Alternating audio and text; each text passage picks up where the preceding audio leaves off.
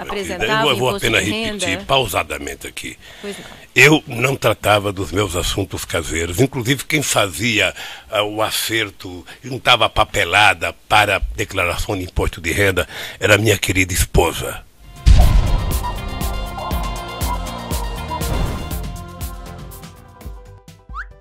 Lula depõe a Sérgio Moro em processo da Lava Jato no Paraná. Pobre Marisa Letícia. Em um novo interrogatório feito pelo juiz Sérgio Moro em Curitiba nesta quarta-feira, Lula jogou mais uma vez nas costas de sua afinada esposa tudo o que pudesse incriminá-lo a respeito do recebimento de propinas da empreiteira Odebrecht.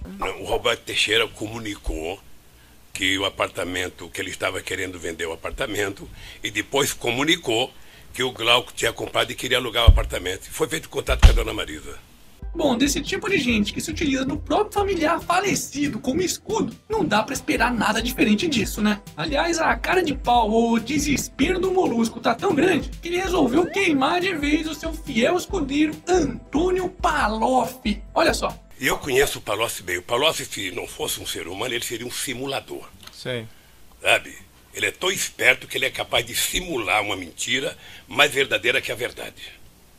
Palocci é médico, é calculista, é frio. Nada, nada daquilo é verdadeiro. Então, E ele, nada é verdadeiro. Só pra lembrar, em abril, o próprio Lula estava declarando todo o seu amor ao seu companheiro e dizendo que não temia as suas delações. Mas que amor volátil esse, hein? Bom, mas agora nos resta apenas aguardar a decisão de primeira instância de Moro, que provavelmente só deverá sair no próximo mês, para sabermos quantos anos o Molusco vai pegar de chilindró. Lembrando que Lula já foi condenado a nove anos e meio de prisão no caso envolvendo as propinas da OAS, mas ainda está aguardando a decisão da segunda instância para ir para cadeia de verdade. Mas enquanto Jararaca de Nove Dedos não se muda definitivamente para Curitiba, Garotinho é preso pela Polícia Federal.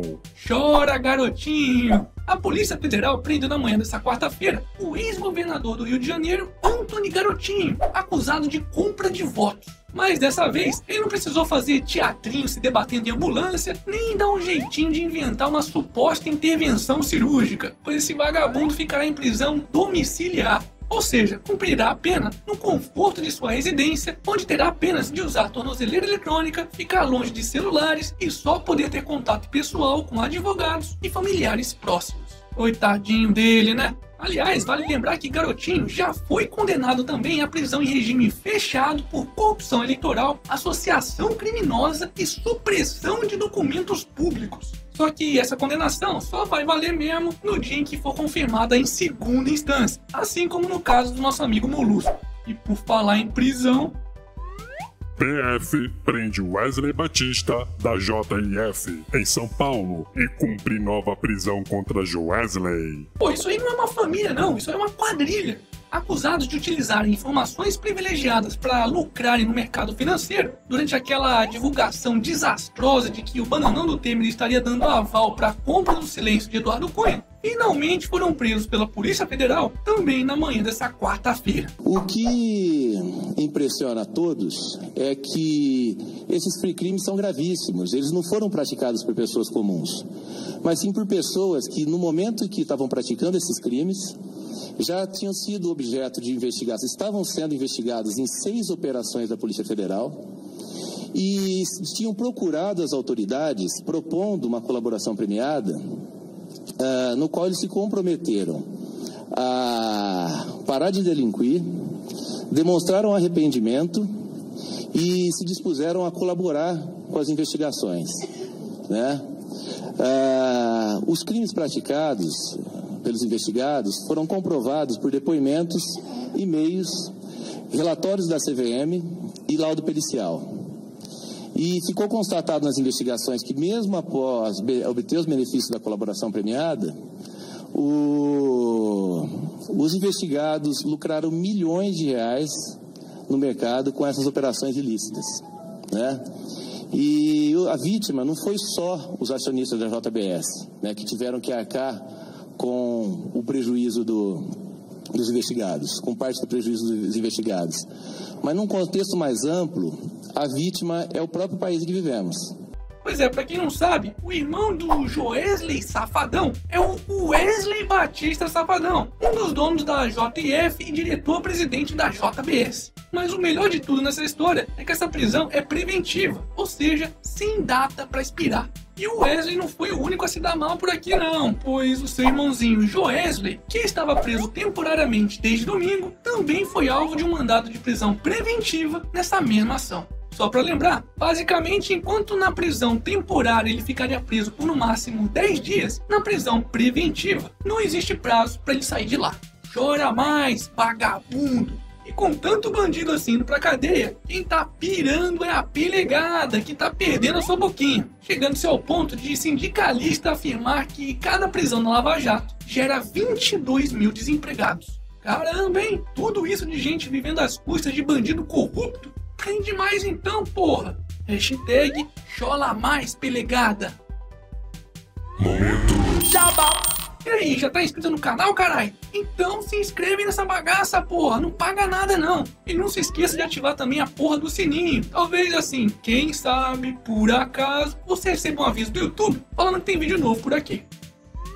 Maioria do STF vota para manter Janot à frente de investigações contra Temer. Chupa, Temer! Tentando se aproveitar da reviravolta do caso dos irmãos Batista e desqualificar ainda mais a frágil reputação do Procurador-Geral da República, a defesa do presidente tentou pedir a suspeição de Rodrigo Enganou, ou seja, impedi-lo de solicitar investigações contra o presidente, alegando perseguição do procurador. Só que, para tristeza de Temer, o STF, por unanimidade, rejeitou seu pedido e Janot vai continuar mandando suas flechadas por aí. Bom, mas mesmo assim não por muito tempo, viu? Pois a caneta vai continuar na mão de Janot apenas até esse domingo, quando o prazo para ele ocupar o cargo termina. Vamos ver como vai ser o desempenho da nova procuradora que irá substituí-lo. Hashtag estamos de olho.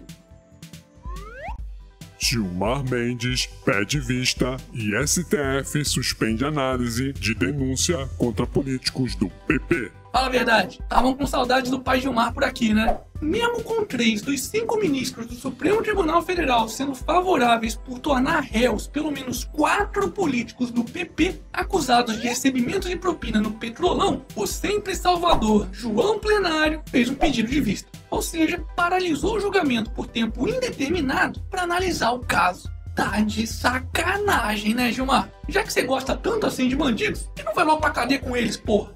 Hashtag Gilmar na cadeia. E para finalizarmos essa edição, Cachorro rouba empanado durante programa de TV ao vivo no Chile. Uh, gente, e não é que acharam o cachorro do Lula? é, é, ué. empanadita eh, churrasquita. ¿Y de dónde viene usted? De acá de Nagoyo, de Maquia. Empanadita y churrasquita. ¿Y de dónde viene usted? De acá de Nagoyo, de Maquia.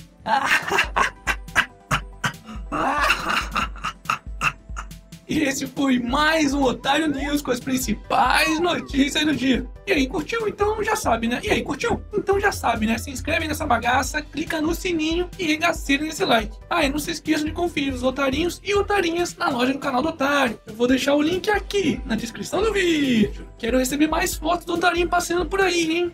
E amanhã, quem sabe, tem mais.